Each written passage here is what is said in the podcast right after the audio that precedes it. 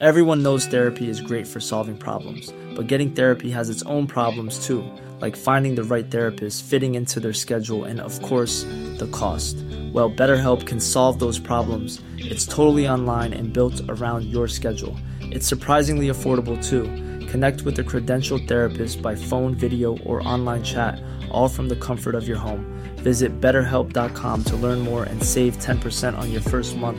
That's BetterHelp, H E L P.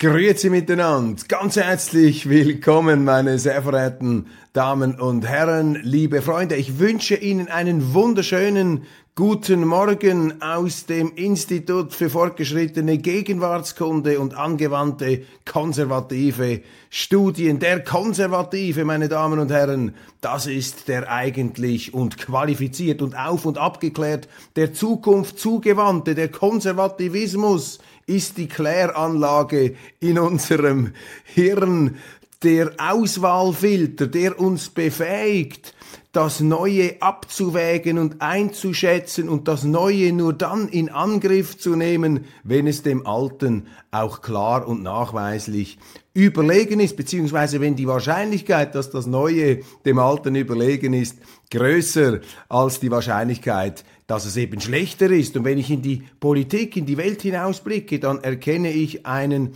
erschreckenden Mangel an Konservativismus. Man hat einfach das Neue gemacht, weil es neu ist. Man ist dem faulen Zauber des Neuen erlegen. Nehmen Sie die Energiepolitik, nehmen Sie zum Teil die Migrationspolitik, nehmen Sie all diese Luftschlösser und Illusionen, die in der Politik ausgebrütet werden, in den geschlossenen Abteilungen und abgehobenen Raumschiffen Major Tom völlig losgelöst. Das Gegenbeispiel dazu ist natürlich das Unternehmertum. Die Unternehmer, die sind auch konservativ und innovativ zugleich. Sie müssen innovativ sein, sie sind zur Innovation verdammt, aber sie müssen sich immer überlegen, wie kommt das bei meinen Kunden an? Warum kauft der Kunde mein Produkt? Warum nimmt der Kunde meine Dienstleistung in Anspruch? Das muss ich mir auch immer fragen. Wie schaffe ich es, ihre Aufmerksamkeit zu fesseln hier? Ich muss auch immer wieder Neues bringen, aber eben Neues, das sich bewährt. Nicht einfach, weil es neu ist und weil man ins Neue verliebt ist. Also, ich plädiere hier für eine Renaissance, für ein Comeback des qualifizierten, des aufgeklärten Konservativismus. Und wenn Ihnen dieses Wort nicht gefällt, dann ja, nehmen Sie einfach das, die politische Kläranlage.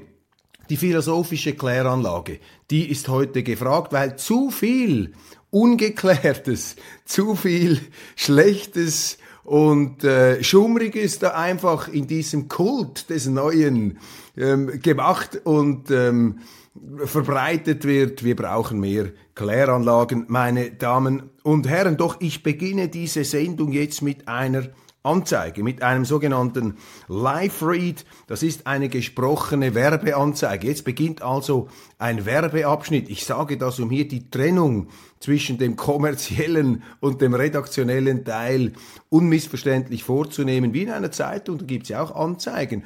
Und ich lese Ihnen jetzt, weil ich ja keine Zeitung bin hier bei Weltwoche Daily, sondern äh, ein gesprochenes Programm, Worte setzen, ins Bild mache, äh, kündige ich Ihnen das in dieser Klarheit an. Kommt jetzt also eine gesprochene Werbeanzeige. Schwache Finanzmärkte, Inflation, Energiekrise und geopolitische Risiken. Das Jahr 2022 verlief aus Anlegersicht enttäuschend. Vermögen schmolzen wie Schnee in der Sonne, Rettungsanker waren rar. An Brennpunkten mangelt es auch in diesem Jahr nicht. In stürmischen Zeiten wie diesen benötigen Anlegersparer einen erfahrenen Kapitän an ihrer Seite. Zum Beispiel Kaiser Partner, eine eigentümergeführte Privatbank in Vaduz, gegründet vor fast 50 Jahren. Sie ist spezialisiert auf Vermögensverwaltung für Privatpersonen, insbesondere Unternehmer. Das Institut hat im vergangenen Jahr bewiesen, dass es auch durch unruhiges Fahrwasser navigieren kann. Im Performance-Projekt der renommierten und unabhängigen Fuchs Richter Prüfinstanz, an dem sich 42 Finanzinstitute beteiligen, gehört Kaiser und Partner seit mehr als einem Jahr zu den wenigen, die ein fiktives Anlageportfolio erfolgreich durch das schwierige Umfeld gesteuert haben und besser als die sogenannte Benchmark abschneiden. Auch im Qualitätstest des unabhängigen Fuchsbriefe Verlags konnte die Kaiserpartner Privatbank überzeugen, im wichtigsten Private Banking Ranking des deutschsprachigen Raums werden seit 2003 jährlich fast 100 Banken und Vermögensverwalter aus Deutschland, Österreich, der Schweiz und Liechtenstein auf Herz und Nieren geprüft. Mit sehr guten Leistungen erzielte Kaiserpartner den ersten Platz aller geprüften Institute in Liechtenstein. Insbesondere die hohe Anlagekompetenz wurde von der Fachjury gelobt. Mit der Gesamtbewertung sehr gut gehört die Kaiserpartner Privatbank zu einem von nur sieben Instituten, welche die Höchstnote erhielten. Informieren Sie sich über die Qualität von Kaiserpartner unter, Achtung, www.kaiserpartner.bank Schrägstrich oder Slash Anlagekompetenz. www.kaiserpartner.bank Schrägstrich Anlagekompetenz. Dies ist das Ende dieser gesprochenen Werbeanzeige das Ende des Live-Reads und wir wechseln jetzt wieder in den redaktionellen Modus und zwar zu einem Thema, das die Menschen zu Recht ganz massiv bewegt. Es ist ein Thema, das unter dem Deckel gehalten wird. Es ist ein Thema, das unsere Mainstream-Medien scheuen wie der Teufel das Weihwasser. Und es ist ein Thema, das die ganze Problematik entlarvt, die wir heute in unserer Mediengesellschaft haben. Einer Mediengesellschaft, die zensuriert, selbst zensuriert, einer Mediengesellschaft, die sich überheblich über den Leser stellt, über den Zuschauer, die glaubt, den Leuten vorschreiben zu müssen, wie sie zu denken und wie sie äh, zu handeln haben, letztlich eine Mediengesellschaft, eine Medienindustrie, die ihre Kunden nicht ernst nimmt. Und Ausdruck dieser letztlich auch undemokratischen Verabschiedung des journalistischen Auftrags ein Musterbeispiel dafür ist der Umgang unserer Journalisten, unserer Medien, vor allem der etablierten öffentlich-rechtlichen, aber auch privaten Medienhäuser, ist der Umgang mit dem größten Terroranschlag auf eine europäische Infrastruktur seit dem Zweiten Weltkrieg, nämlich die Sprengung der Nord Stream Pipelines 1 und 2, eins ja im Besitz der äh, vier europäischen Staaten, die sind in die Luft gesprengt worden, sabotiert worden. Das wurde im ersten Aufwasch aufs heftigste verurteilt. Die EU-Kommissionspräsidentin von der Leyen hat lückenlose Aufklärung versprochen und man werde hier die Täter zur Rechenschaft ziehen. Können Sie sich vorstellen, man hat abgeklärt, man hat abgeklärt und ermittelt unter Ausschluss der Russen, den eigentlichen Eigentümern. Und zwar die Verdächtigen haben dann selber ermittelt, quasi die NATO-Staaten, die ja von Anfang an unter Verdacht standen, dieses Attentat ausgeübt zu haben, so in einer Wiederaufführung des Kleinststücks Der zerbrochene Krug, wo der Richter, der die Untat begangen hat, am Schluss selber diese Untat abklären muss. Genau das ist die äh, Versuchsanlage bei Nord Stream. Und oh Wunder, als die Untersuchungsberichte fertig waren, wurden sie unter Verschluss gehalten mit dem Hinweis aufs Staatswohl. Meinen Sie, diese Berichte wären unter Verschluss gehalten worden, wenn Belege herausgekommen wären für die völlig aberwitzige außerirdische These, die Russen hätten diese Nord Stream Pipeline in die Luft gesprengt, das können Sie vergessen, dann hätte man das flächendeckend auf allen Kanälen verbreitet. Also dass das Ganze unter dem Deckel gehalten wird, unter Verschluss gehalten wird, ist ja nicht ein Beweis, aber geradezu ein Indiz dafür, dass NATO-Staaten involviert gewesen sein müssen in dieses Attentat, das auch ein Attentat auf Deutschland war, auf einen NATO-Staat, auf die deutsche Industrie und auf die deutsche Bevölkerung, die aufgrund der Sprengung dieser Pipelines in eine brutale Energiekrise gestürzt wurde, auf eine Energiekrise, die sich dadurch noch verschärft hat, dass man eben in Ermangelung einer konservativen Kläranlage, einer äh, Energiekrise, die man auch selber verursacht hat, durch die ähm, progressive Verabschiedung einer äh, funktionierenden Energieinfrastruktur. Man hat sich einfach diesen sogenannten erneuerbaren Energieträgern an den Hals geworfen. Und dann ist natürlich mit diesem äh, Bombeneinschlag der Wirklichkeit, ähm, mit den Sprengungen, ist hier natürlich dieses äh, dünne Eis gänzlich in die Brüche gegangen. Also es ist hier systematisch vertuscht worden, man lässt das nicht heraus und man möchte einfach offenbar nicht, dass man mit Hinweis auf das Staatswohl herauskommen könnte, wer dahinter steckt, weil das vermutlich eben politische Verwerfungen brächte. Denn stellen Sie sich vor, wenn nun offiziell klar wäre, dass ein NATO-Staat hinter diesen Anschlägen steckt, ja, dann wäre das ja ein Angriff eines NATO-Staats auf einen anderen NATO-Staat. Da müsste ja gemäß Artikel 5 der NATO-Charta, müssten ja dann die NATO-Staaten zusammen mit den Deutschen gegen diesen aggressiven, terroristischen NATO-Schurkenstaat ähm, vorgehen. Ein natürlich gänzlich undenkbares äh, Thema. Aber die Medien müssten das eben aufklären. Aber die Medien sind eben politisch interessiert, nicht mehr journalistisch. Darum halten sie das unter dem Deckel. Und die Weltwoche, die heute erscheint, gedruckt, das Flaggschiff, unsere Printausgabe, wir sind natürlich seit 90 Jahren berufen, wenn es klemmt, wenn etwas verdrängt wird, wenn etwas ausgeblendet wird, das Verdrängte ans Licht zu heben. Und deshalb ist unsere Titelgeschichte diese Woche, meine Damen und Herren, ja was wohl, Terror gegen Nord Stream. Terror gegen Nord Stream, hier ein, äh, wie aus einem Actionfilm, ein Kampftaucher, Terror gegen Nord Stream, wie die USA die deutsch-russischen Gaspipelines zerstörten. Die große Recherche der Reporterlegende Seymour Hersh, der Mann, der den Pulitzerpreis gewonnen hat, der tapeziert worden ist mit Preisen, der äh, große ähm, Massaker aufgedeckt hat, der als Journalist höchstes Ansehen genießt in den Vereinigten Staaten. Seine Recherche hat zu reden gegeben, ein bisschen, aber sie ist dann sofort auch unter den Deckel gedrückt worden.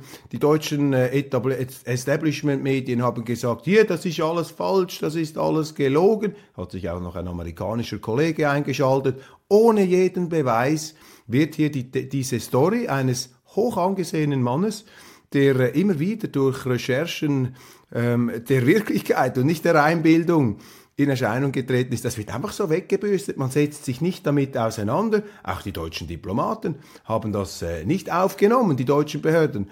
Was hat Seymour Hirsch herausgefunden? Eben, dass die Amerikaner hinter dieser Attacke stecken, hinter diesem Terroranschlag, zusammen mit den Norwegern. Und die Weltwoche dokumentiert diesen Text. Wir drucken ihn ab in seinem ganzen Umfang. Der liest sich wie ein Krimi. Der ist natürlich sehr, sehr spannend geschrieben. Und wir haben auch eine Einschätzung dazu von einem anderen Amerikaner, Benjamin Abelow, den wir in der Weltwoche auch schon unseren Lesern vorgestellt haben. Der hat dieses Buch geschrieben, wie der Westen den Krieg in die Ukraine brachte. Ganz wichtige These hier von Abelow. Ich teile diese These. Sie kann auch falsch sein, aber ich teile sie, auch um eine Diskussion anzuregen.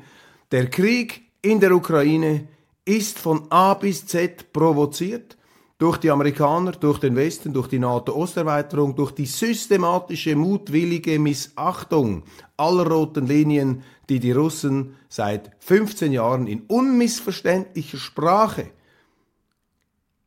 auf den europäischen Boden gezogen haben. Das haben die Amerikaner missachtet. Das sage nicht ich, das sagen führende amerikanische Top-Diplomaten. Das ist der Forschungsstand. Man hat davor gewarnt, sie haben es gemacht. Ein provozierter Krieg. Aber jetzt eine ganz wichtige Unterscheidung, bevor Sie den Apparat abstellen oder Gegenstände äh, hier auf den Bildschirm werfen.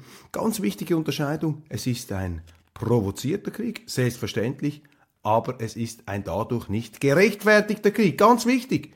Man kann auch durch eine Provokation nicht rechtfertigen, wenn der Gewaltakt als Resultat dieser Provokation erscheint. Es braucht dann immer noch der, der sich provozieren lässt und der dann hineinsteigt. Aber es ist eine wichtige Differenzierung. Wenn man die nicht macht, dann verstellt man sich den Blick auf eine Analyse dieses Konflikts, dann kommt der Westen einfach zu gut weg, dann kommen die Amerikaner sozusagen als Heilige rüber und wir sind dann im falschen Film, indem wir dann eben uns eine moralische Unangreifbarkeit, eine moralische Unfehlbarkeit andichten. Und Benjamin Abelow, der Mann, der eben diese These vertritt, provoziert, aber dadurch nicht gerechtfertigt, der ordnet diesen Bericht von ähm, Seymour Hirsch ein. Und was ihn am meisten frappiert in der Weltwoche Benjamin Abelow ist die Tatsache, dass eben diese Recherche einfach unter den Teppich gekehrt wird. Und dass auch beispielsweise die deutsche Regierung, die deutschen Diplomaten, dass sie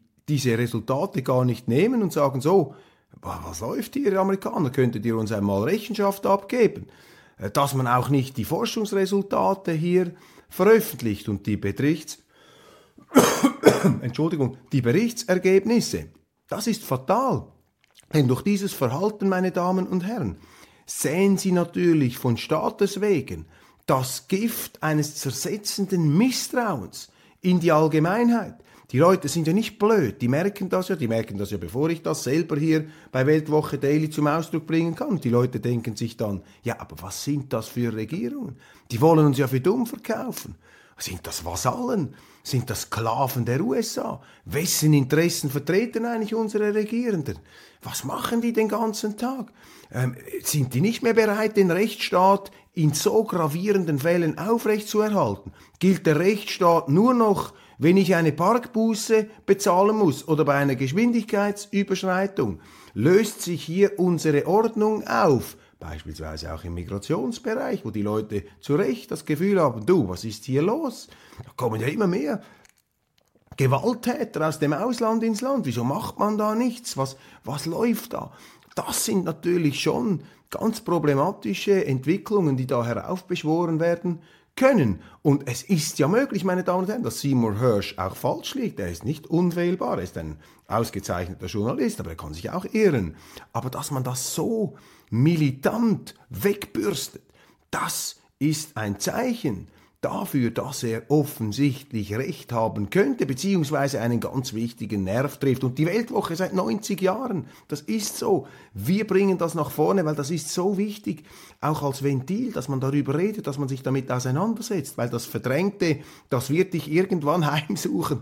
Es kommt sozusagen als Abrissbirne, steuert das zurück. Und wenn ich schon bei der Weltwoche bin, dann darf ich gleich noch hinzufügen, Anne Applebaum, die ähm, amerikanisch-polnische Publizistin, verheiratet übrigens sinnigerweise mit äh, Radoslaw Sikorski, dem früheren polnischen Außenminister, der am Tag der Nord Stream-Sprengung eine Twitter-Meldung abgesendet hat. Thank you USA. Sie ist also indirekt auch noch in dieses ganze Nord Stream-Debakel involviert. Sie schreibt einen Artikel, der A lot can happen in three years, like a chatbot may be your new best friend. But what won't change? Needing health insurance. United Healthcare Tri Term Medical Plans, underwritten by Golden Rule Insurance Company, offer flexible, budget friendly coverage that lasts nearly three years in some states. Learn more at uh1.com. Quality sleep is essential. That's why the Sleep Number Smart Bed is designed for your ever evolving sleep needs. Need a bed that's firmer or softer on either side? Helps you sleep at a comfortable temperature? Sleep Number Smart Beds let you individualize your comfort so you sleep better together. JD Power ranks Sleep Number number 1 in customer satisfaction with mattresses purchased in-store. And now, save 50% on the Sleep Number limited edition Smart Bed for a limited time. For JD Power 2023 award information, visit jdpower.com/awards. Only at a Sleep Number store or sleepnumber.com. diametral auf der anderen Seite steht als das, was Seymour Hirsch macht oder Benjamin Abelow.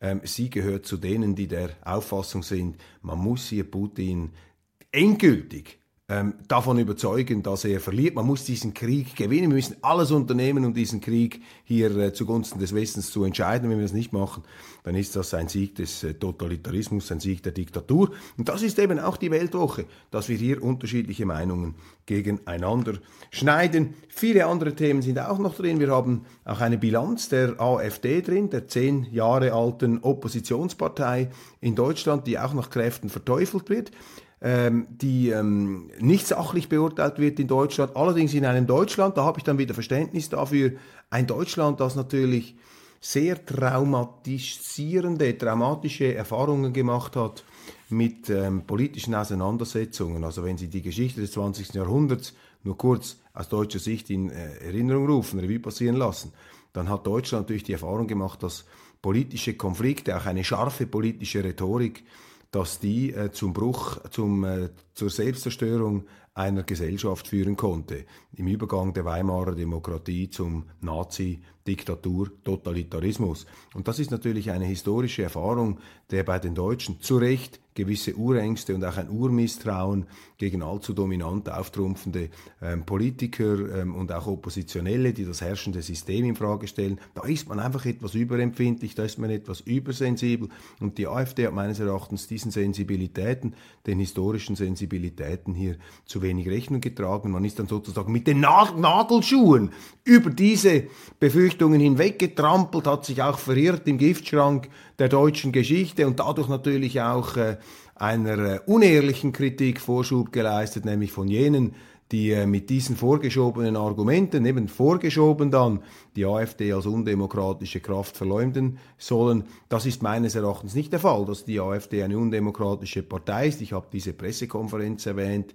ähm, kürzlich, wo sie diese Friedensinitiative gestartet haben, sehr differenziert, sehr klug, wie das aufgeführt wurde. Aber das Wahre ist das Ganze. Man muss ja versuchen, ein Phänomen immer in 360 Grad Zusammenhängen einzuordnen. Und Deutschland, und dafür muss sich Deutschland auch nicht entschuldigen, Deutschland hat aufgrund seiner Geschichte einfach eine größere Sensibilität, eine größere Empfindlichkeit gegenüber politischer Polarisierung. Das kann ich verstehen. Das kann ich respektieren. Man muss einfach auf, man muss sich das bewusst machen. Man muss wissen, dass man hier eine gewisse Empfindlichkeit hat in diesem Bereich. Und das muss man irgendwie einpreisen bei der Beurteilung dann auch von aktuellen politischen Phänomenen. Das müssen aber auch die politischen Akteure tun. Sie sehen also, wir bemühen, sich, bemühen uns hier bei der Weltwoche wirklich differenziert die Sachen anzuschauen.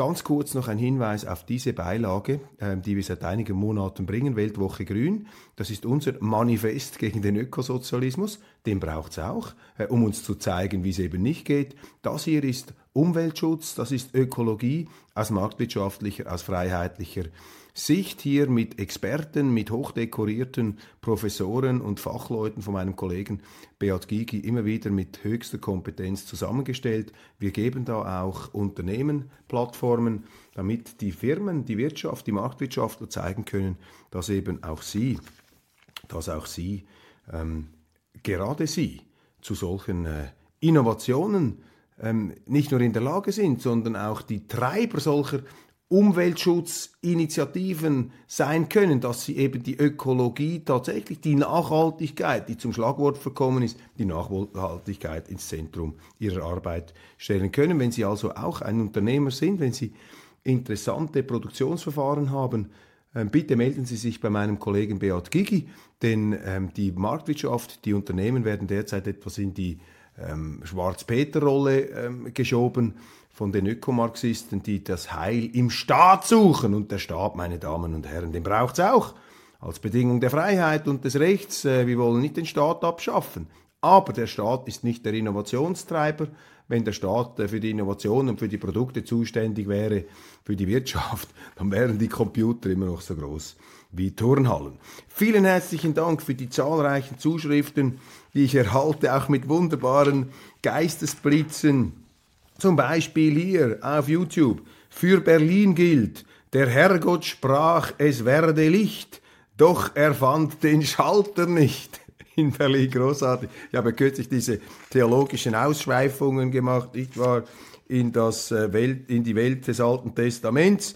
Dann ähm, haben wir Gratulationen aus Ostpreußen. Werde ich da ähm, haben wir Zuschauer. Ganz herzliche Grüße in Ostpreußen. Ostpreußen, das ist ja heute außerhalb Deutschlands. Wo, sei, wo sind denn Sie zu Hause? Grüßt mich einer. Grüße aus Reykjavik, Island, aus Schweden. Wir haben aus Aserbaidschan Zuschauer. Also das ist jetzt wirklich globalisiert hier aus dem Erzgebirge. Jeden Tag aufs Neue. Ich bekomme auch Buchtipps, bekomme Hinweise. Ganz, ganz herzlichen Dank. Das ist für mich ein riesiger Ansporn, dass Sie sich so engagieren. Nun, in Deutschland, es entsteht wieder eine Friedensbewegung. Meine Mahnungen bei Weltwoche Daily sind erhört worden. Nein, das ist natürlich aus eigener Initiative entstanden. Hier Sarah Wagenknecht und Ali Schwarzer. Gegen 500.000 Leute haben das schon unterschrieben. Jetzt wird da zum Teil auch schon wieder dagegen agitiert. Es gibt auch eine Volksbewegung für mehr Waffen in der Ukraine. Auch interessant, die haben erst etwa 100 Leute unterschrieben, da sehen Sie also etwas die Verhältnisse. Ja klar, die Deutschen wollen nicht nur, haben nicht nur die Nase voll von allzu polarisierenden Politikern, Sie wollen auch nicht wieder in einen Krieg. Die Deutschen mit ihren zwei Weltkriegen im letzten Jahrhundert, das will man sie in einen neuen hinein, ähm, hineinreden, hineinrutschen lassen. Und zum Glück gibt es Persönlichkeiten wie Sarah Wagenknecht und Alice Schwarzer. Auch die AfD hat ja hier diese Friedensinitiative unterstützt. Der Vorsitzende Kupala hat das auch unterschrieben. Da hat sich dann äh, Schwarzer und, und, und Wagenknecht haben sich dann distanziert. Das finde ich schade, dass man hier nicht die gemeinsamen Ziele in den Vordergrund stellt, aber eben vor dem Hintergrund dieser massiven Verteufelung und Anschwärzung der AfD, die eine Realität ist, kann ich diese Politiker sogar noch verstehen, die sagen, du, wenn ich jetzt mit denen zusammen, auch wenn ich das gut finde, dass sie uns unterstützen, dann werde ich erledigt, weil die Medien gegen dermaßen auf uns los. Und das zeigt ihnen, dass diese Einschüchterungskulisse in Deutschland eben wirkt. Ich unterstelle jetzt da niemandem böse Absicht, sagen, ja, das sind, die machen jetzt nur ihr Ego-Projekt und jetzt grenzen sie da die AfD aus. Nein, das ist auch ein Indiz dafür, dass etwas nicht stimmt in der Öffentlichkeit, wenn eine demokratisch gewählte Partei so verteufelt wird. Die AfD hat natürlich auch ihren Anteil daran, das müssen, wir auch sehen. Aber das ist überschießend und das ist der Hintergrund, dass sich eben tatsächlich viele nicht trauen, weil sie dann fürchten, zu Recht ausgegrenzt zu werden, zum Teil sogar ihren Job verlieren. Friedensbewegungen. Am 19. Februar in Washington, da treten die People's Party und die Libertarian Party gemeinsam auf um ebenfalls für ein Ende der Ukraine ähm, Waffenlieferungen zu demonstrieren. Wir haben äh, gehört, auch ein Marco Rubio, ähm, äh, da hören Sie immer mehr, in der Republikaner kritisiert das. Ich habe den Matt Gens erwähnt, der vom Ukraine-Erschöpfungssyndrom sprach. Und hier haben wir diese Friedensbewegung. Das ist sehr, sehr wichtig. Am 25. demonstrieren Sie in Berlin. Also das sind doch auch Zeichen, Symptome und äh, stellen Sie sich vor, Sie hätten in Deutschland eine direkte Demokratie, dann könnte man das Ganze auch unter diesem Aspekt abhandeln. Pioneer Briefing, Gabor Steingart, mein geschätzter Kollege, einer der intelligentesten Journalisten Deutschlands, der auch einen super Job macht mit seinem Blog, mit seiner Organisation, die da auf Schiffen auf der Spree kreuzen. Unglaublich, diese Idee, da musst du auch erst mal drauf kommen, dass du den Journalismus auf einem Schiff neu erfindest. Der macht das natürlich wahnsinnig gut, etwas amerikanisch inspiriert. Da bin ich ja sehr handgebastelt, handgestrickt mit meinem Daily. Große Bewunderung und Verehrung für meinen Kollegen. Ähm, und er erwähnt heute neben der ganzen Schwarzer Wagenknecht-Geschichte, kommt auch der Sigmar Gabriel zu Wort, der ehemalige deutsche Außenminister, äh, der da zitiert wird folgendermaßen. Ich bin relativ sicher, dass die Ukraine Kampfflugzeuge bekommen wird. Ich würde dazu raten, die Führung da zu lassen, wo sie ist, nämlich bei den USA. Ja, da könnte man jetzt diskutieren, nicht? Ich glaube, wäre schon langsam an der Zeit, dass wieder ein Gerhard Schröder Typus äh, da äh, in Berlin aktiv würde, der auch den Mut hat, den amerikanischen Freunden da etwas in die Parade zu fahren. Die Freiheit unserer Kinder ist nicht kostenlos, das ist der Titel des Gabriel-Interviews. Die Freiheit unserer Kinder ist nicht kostenlos. Ich weiß jetzt nicht genau, wie er es meint. Aber wenn er das so meint, dass wir jetzt da in der Ukraine die Freiheit unserer Kinder verteidigen, ja, dann äh, würde ich jetzt zurückschieben, ja gut, dann, Herr Gabriel, ja, dann müssen Sie wieder Ihre Bundeswehruniform anziehen, denn die Freiheit unserer Kinder, dafür sollten wir nicht die Ukrainer sterben lassen, da müssen wir es selber machen. Da merkt man dann, wie ernst solche Parolen gemeint sind. Die Medien, erwartungsgemäß, gehen jetzt natürlich auf Alice Schwarzer los. Am heftigsten die Taz, die Tageszeitung in Berlin, die enttäuschten Linken, die hier eine Weggefährtin verabschieden, tränenreich und auch mit einem gewissen feindseligen Impetus, ruiniertes Lebenswerk. Sarah Wagenknecht und Alice Schwarzer haben ein Manifest für den Frieden veröffentlicht. Sie entblößen sich damit als amoralisch. Wenn ein Journalist das Wort Moral in den Mund nimmt, dann will er betrügen in den allermeisten Fällen. Dann wird's gefährlich, da muss man misstrauisch sein, ruiniertes Lebenswerk. Ja, was soll das? Ich meine, wir spinnen doch langsam. Dass die Leute, die für den Frieden sind, das sind jetzt die unmoralischen und die für den Krieg sind, die sind die moralischen. Die Moral des Krieges, ja, da sind wir wieder beim Ersten Weltkrieg. Maischberger, die Fernsehsendung, da tritt ja ähm, jetzt auch dieser unvermeidliche Experte auf, Massala, wie heißt er zum Vornamen? Ich finde ihn nicht gerade. Carlo Massala. Das ist der ähm, Strategieexperte in der NZZ, bei Maischberger, in der FAZ, überall kommt er vor. Und auch ein mir, ich muss es sagen, nicht wirklich sehr sympathischer Zeitgenosse, vor allem deshalb nicht, weil er mit einer herrischen Allüre auftritt. Und er sagt, wenn jemand eine andere Meinung hat als ich, dann ist das Zynismus pur. Sie erinnern sich, als diese Redaktorin da beim Mitteldeutschen Rundfunk ein Editorial schrieb, warum Deutschland keine Kampfpanzer liefern soll, hat er geradezu zu einem Berufsverbot aufgerufen und gesagt, er hoffe, dass die da also nicht mehr zum Schreiben komme. Das sind diese Experten. Sind doch keine Experten, die Andersdenkende hier abwürgen und äh, nicht mehr zu Wort kommen lassen. Die New York Times nimmt die EU-Kommission, bringt sie vor Gericht. Und zwar, weil die die ähm, SMS von Frau von der Leyen, der Kommissionspräsidentin, mit Pfizer zu den ganzen Impfstoffbeschaffungen, wo sie ja Millionen von Impfstoffen beschafft haben, für Milliarden, die man jetzt gar nicht braucht. Und die New York Times will jetzt Frau von der Leyen vor Gericht ziehen. Das wird hier gemeldet bei Politico. Hochinteressant. Die Amerikaner informieren die Ukraine, dass es nicht genug Langstreckenraketen gäbe, um sie zu unterstützen. Also die westlichen Arsenale lehren sich. Dann eine Zuschrift von Klaus, der, äh, nein, Entschuldigung, Entschuldigung, von Lisa, bitte entschuldigen Sie, von Lisa aus Deutschland. Sie stößt sich an eine Bemerkung gegen den Teilzeitunterricht bei den Lehrern. Sie sagt, da hätte ich also tiefergründig recherchieren müssen und sie fügt hinzu, Teilzeit heißt zum Beispiel in meinem Fall, dass ich statt 27 Unterrichtsstunden nur 22 leiste, umgerechnet 32 statt 40 pro Woche. Alle anderen Aufgaben müssen in den verbleibenden 13 Stunden, bei mir 10 Stunden, erledigt werden. Vor- und Nachbearbeitung von Unterricht, Tests kontrollieren, Elterngespräche, Zeugnisse, Konferenzen, Fortbildung, Teamsitzung, Konzepte und so weiter. Ich bitte Sie bei Ihrer Einschätzung, dies zu bedenken. Also die Bürokratisierung des Lehrerberufs wird hier beklagt und das ist ein Faktum, das ist ein Faktor. Gleichzeitig halte ich fest, dass eben das Teilzeitdenken tatsächlich etwas problematisch ist, weil wenn Sie Teilzeit arbeiten, dann können Sie eben nicht die volle Power entwickeln. Und ich bin eben einer, der die Lehrer für sehr wichtig erachtet. Die Lehrer sind die Stützpfeiler auch unserer Zivilisation und äh, Gott äh, schenke uns gute Mütter und gute Lehrer, um es jetzt gerade etwas sehr überhöht hier darzustellen. Nein, das ist wichtig. Aber ähm, wenn Sie alles nur noch dann im 20 oder 30 Prozent Modus ähm, abhandeln wollen, dann ist das nicht sehr gut. Bob Woodward, Journalistenlegende gegen Journalistenlegende. Bob Woodward von der Washington Post, der Aufdecker des Watergate-Skandals, ähm, sagt, die Seymour Hirsch-Geschichte stimme nicht. Also Woodward, der Watergate-Star gegen Seymour Hirsch den Enthüller der Vietnam-Massaker. Hier ein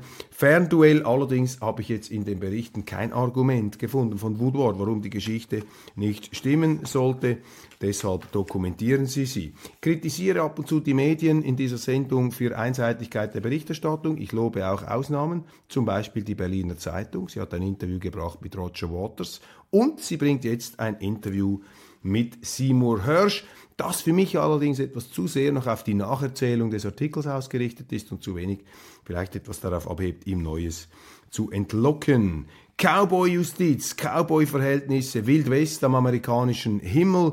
Amerikanische Offizielle geben zu, der chinesische Spionageballon sei zufällig über die USA geflogen. Das wird jetzt neu zitiert und neu erwähnt hier auch interessant, man schießt die Dinge vom Himmel, interpretiert sie, aber man weiß gar nicht, was es war, was es ist. Also hier eine typische ähm, moralische Überschusshandlung im Wortsinne. Ich bin Ukrainerin und kann kein Blau-Gelb mehr sehen. Auch eine löbliche Ausnahme. Jakob Augsteins Wochenzeitschrift Der Freitag hat hier einer anonymisierten Autorin die Möglichkeit gegeben, ihre Sicht darzustellen und sie zeigt, warum sie eben dieses Zelensky-Regime und die ganze äh, Kriegsversessenheit und diese Obsession, die ganze Welt in diesen Krieg hineinzuziehen. Und diese Ukrainer spielen sich ja wirklich tatsächlich äh, zum Ärgernis auf. Ich habe in der Schweizer Ausgabe gesagt, natürlich um mich auch wieder Kopf und Kragen geredet, das sind für mich Nervensägen diese Zelenskis und wie sie alle heißen, wie sie da auftrumpfen, ohne jedes Verständnis. Und das ist für mich ein Abbild dieser Politik der Ukraine. Die sind nämlich auch schuld an diesem Krieg, weil sie haben eine Politik der Selbstgerechtigkeit und der Selbstherrlichkeit gemacht. Sie haben aber gesagt, ja gut, ich gehe einfach auf die Russen los, wir können eine Anti-Russland-Politik machen. Das geht eben nicht. Es gibt geopolitische Realitäten, die sie akzeptieren müssen. Der deutsche Justizminister, die seine Schlagzeile von heute, Buschmann will mehr qualifizierte Arbeitskräfte und Zäune einreißen für Migranten. Das ist eben FDP in der Ampelregierung. Jetzt versuchen sie auch noch migrationspolitisch die Linken links zu überholen. Ja, da muss sich Lindner nicht fragen, warum sie immer mehr abstürzen in den Umfragen. Man hat doch die FDP nicht gewählt, dass sie auch noch eine linke Politik der Grenzöffnung machen. Die sind nicht in der Wirklichkeit. Diese FDPler, das ist ihr großes Problem, die sind eben allzu sehr verliebt, anscheinend, in diese Ministerposten. Sie wollen an der Macht bleiben, sie wollen gefallen, anstatt das aus liberalen und auch liberal-konservativen Grundsätzen Richtige zu tun. Dann äh, Diskussionen in der NATO, man möchte die Rüstungsausgaben aufmunitionieren ähm, und der britische Premier Sunak, auch noch eine Schlagzeile, will keine britischen Kampfflugzeuge auf dem Schlachtfeld.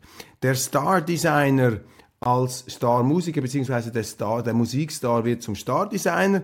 Eine schöne Nachricht. Pharrell Williams wird neuer Chefdesigner für die Herrenkollektionen bei Louis Vuitton. Das ist eben auch ein innovativer Konzern aus äh, Frankreich äh, und Pharrell Williams, einer der ganz großen Soul-Künstler unserer Zeit.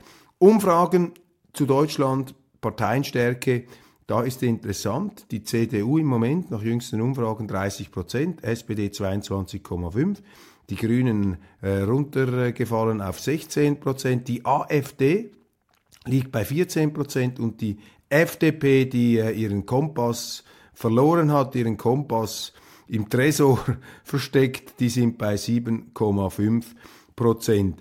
Da haben sie noch abgefragt die Mentalität zum Krieg, die Bevölkerung insgesamt. Frage, soll die Ukraine den Widerstand aufgeben? 24 Prozent ja, 45 Prozent nein. Im Westen sind das 50 Prozent nein, im Osten sind das 25 Prozent nein und interessant 41 Prozent ja. Soll sie den Widerstand aufgeben sozusagen. Der Klügere gibt nach, wenn der Stärkere kommt, steht ja schon in der Bibel, wenn der andere König mit überlegenen Truppen kommt, dann müssen sie ihm nicht die Truppen entgegenschicken, sondern Unterhändler. Die Sicherheit ähm, wie die Deutschen das interpretieren. Der, die NATO-Zugehörigkeit wird nicht in Frage gestellt, die hat an Zustimmung gewonnen. Mit wem sollte Deutschland möglichst eng zusammenarbeiten? Erste Stelle Frankreich, dann USA, Italien, Großbritannien, Polen, China, Ukraine, Israel, Türkei und Russland. Dies die jüngsten Umfrageresultate. Chinas verborgenes Spionagenetz titelt die Welt hier bereits wieder das nächste Kampfgeschehen im Auge. Die Ukraine läuft jetzt Gefahr, diesen Krieg zu verlieren. Das ist bemerkenswert in der Welt hier skeptische Aussagen der Springer Verlag ja sonst eher ähm, auf der Seite der äh, Pausbäckigen, was diesen Krieg angeht und ein Interview mit dem Nobelpreisträger Perez Esquivel. Jetzt liefern die Deutschen wieder Panzer, sie haben nichts dazu gelernt. Adolfo Pérez Esquivel ist Ikone der lateinamerikanischen Linken. Der Friedensnobelpreisträger sieht im Ukraine-Krieg die Schuld beim Westen, denn dieser sei im Begriff, Russland zu provozieren mit unkalkulierbaren Folgen. Das ist eine These, die ich ja von Anfang an vertreten habe und äh, wurde ich sofort gecancelt in bestimmten ähm, Fernsehformaten in Deutschland, bin plötzlich nicht mehr eingeladen. Aber ist doch schön, jetzt kommt das langsam, setzt sich das durch und ich sage noch einmal, provoziert heißt nicht gerechtfertigt, muss man unterscheiden. Frau Faeser möchte einen Flüchtlingsgipfel machen. Ähm, die Innenministerin, wenn sie einen Gipfel machen zu Flüchtlingen und Migration, dann können Sie sicher sein, dass gar nichts passiert oder das Gegenteil. Man muss hier nicht einen Gipfel machen, die müssen einfach die Rechtsordnung umsetzen. Und der UNO-Generalsekretär Guterres kommt wieder mit einer Apokalypse.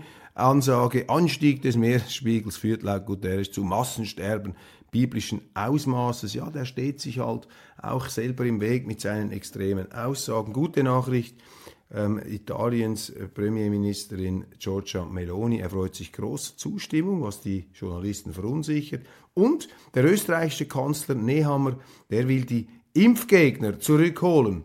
Ähm, er macht eine Aufklärungskampagne sagt, ja, da ist übertrieben worden mit der Impfpflicht, sehr viel politisches Ressentiment, berechtfertigt. Das hat sich da jetzt entladen gegen die Regierung. Sie haben es jetzt gemerkt, das ist eben auch in der Demokratie. René Benko, der Wunderunternehmer aus Österreich, der darf jetzt nicht mehr mit der Deutschen Bank zusammenarbeiten, auch bemerkenswert. Die entziehen ihm die ähm, Zusammenarbeit, also die, das Vertrauen gewissermaßen und ein US-General behauptet, Russland habe den Krieg schon verloren. Dies ein paar wichtige Schlagzeilen des heutigen Tages aus Österreich. Meine Damen und Herren, ich danke Ihnen sehr, sehr herzlich für die Aufmerksamkeit. Das war's von Weltwoche Daily International. Wir sehen uns dann morgen wieder. Ich hoffe, Sie sind dabei und wohl auf. Machen Sie es gut und vergessen Sie nicht heute Abend 17 Uhr eine Kurzfassung dieser Sendung. Das ist ja der Director's Cut am Abend dann für die Leute, die nicht so viel Zeit haben, meinen Gedankengängen im Zustand ihrer Entstehung ähm, beizuwohnen, das mitzuverfolgen. Ähm, am Abend um, 9, um 17 Uhr wird hier die Kurzfassung noch aufbereitet auf unserer Webpage, auf unserem App ähm, Weltwoche im App Store zu haben. Machen Sie es gut, einen wunderbaren, entspannten Tag.